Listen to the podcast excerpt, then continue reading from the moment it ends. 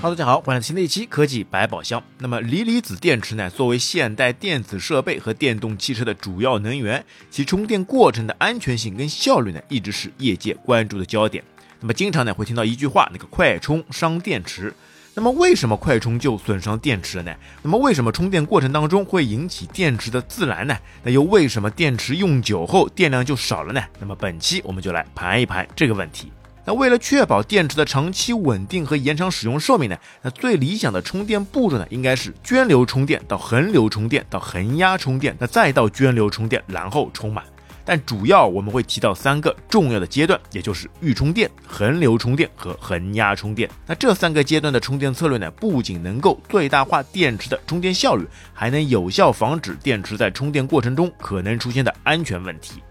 那么首先第一个预充电阶段。那么预充电呢，又称为涓流充电，是充电过程的一个起始阶段。那在这个阶段当中呢，电池会以较小的电流进行充电，那目的呢是为了唤醒电池内部的活性物质，使其恢复到适宜的充电状态。那么这一步骤对于长期未使用或处于低电量状态的电池呢尤为重要，因为啊，它可以避免在后续的横流充电阶段中对电池造成过大的冲击啊。那么预充电电池呢，在电池电压达到一定阈值后呢，就会结束。那此时啊，电池已经准备好了接受更大的充电电流。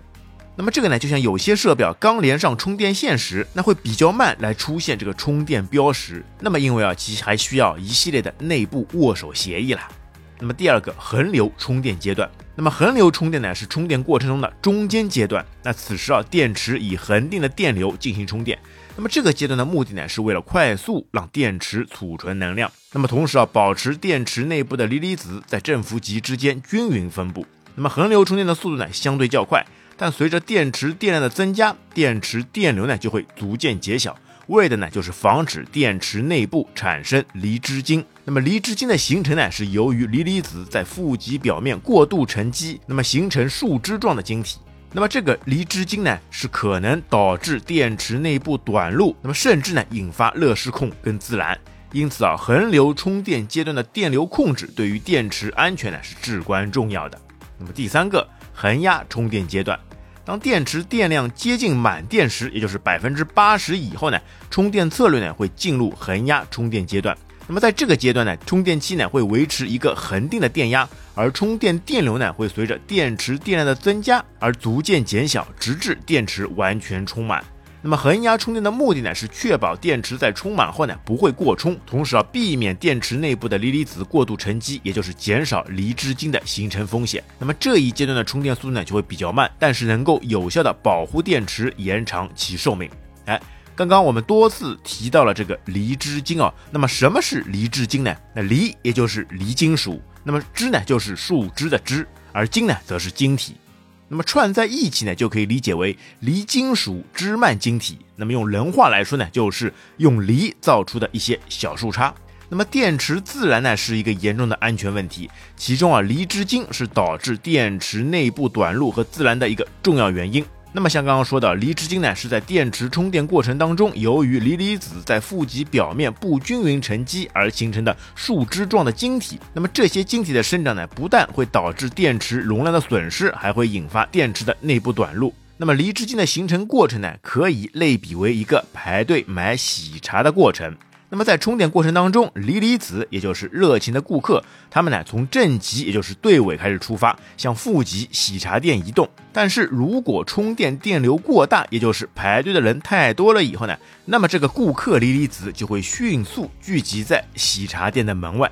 但是由于喜茶店的接待能力有限，那么这些锂离子顾客呢就无法及时进入喜茶店内，也就是进入负极的晶格。那么最终呢，就会在负极表面与电子结合，形成了死离，那也就是暗黑顾客。那么这个过程呢，就是所谓的吸离效应。那么这些暗黑顾客呢，也可以比喻成对长时间的排队而喝不到喜茶不买，那就形成了买没有不买，喝没有不喝，然后又把通道堵住，哎，想要闹事的一些暗黑顾客了。那么随着充电过程的进行啊，这些暗黑顾客呢，把这个通道就把店内这个通道呢完全堵塞，阻止了新的热情顾客的进入，那么就导致电池内部的活性物质减少，充电速度变慢。那么更重要的是呢，这些离子晶啊，那么可能会刺破电池内部的隔膜，也就是去撞破喜茶店的玻璃门了。然后就造成正负极之间的直接接触，形成内部短路。这种短路啊，会迅速引发电池内部温度升高，可能会导致电池鼓包漏液，甚至产生热失控，最终引发自燃。那么离子晶的形成呢，受到多种因素的影响，包括大电流充电、充电时的局部过热、低温充电、过充电、过放电等等。那么还有呢，就是锂离子通道不均匀、负极表面不平整、负极容量不足等等。这些因素呢，都会导致离子晶的快速生长和电池内部短路的风险增加。那么，而且啊，目前看来啊，离子晶在电池内部的增加，哎，是没有一个很好的应对措施的。那么，科学家呢，可能正在研发如何更好的让离子晶那良性的生长，这些呢，都是以后需要期待的过程了。那么，所以现在对于我们来说，充电策略也是非常重要的。那么，因为锂离子电池的充电策略呢，对于电池的性能和安全有着直接的影响，所以合理的充电策略就可以最大限度地减少电池在充电过程中的电量损失。那为此也可以提高电池的循环寿命。比如啊，通过控制充电电流和电压，就可以有效的控制离子晶的生长，防止电池内部短路，从而降低电池自燃的风险。那么此外啊，充电策略还应考虑到电池的温度，因为温度呢对电池的充电效率和安全性呢也有着显著的影响。那特别啊是在低温环境下面，电池的充电速度呢应当适当降低，以防止离子晶的快速生长。那么这就有了，在冬天户外新能源电动车充电速度呢就会非常慢，而且电池损耗会非常严重。同时呢，也包括了你的手机设备在冬天的时候，哎，先要让它预热一下，把设备呢放在被窝里面暖一暖，才可以充电的这样一些情况产生了。那么最后呢，我们来总结一下啊。锂离子电池的充电过程呢，是一个复杂的物理化学过程，那涉及到电池内部锂离子的迁移、沉积和电池材料的电化学特性。那么，通过实施预充电、恒流充电和恒压充电三个阶段策略呢，就可以有效的提高电池的充电效率，同时啊，确保电池的安全跟稳定。随着电池技术的不断发展，未来的充电策略呢可能会更加智能化，能够根据电池的实际状态和环境自动来调整，为用户呢带来更加便捷、更安全的充电体验了。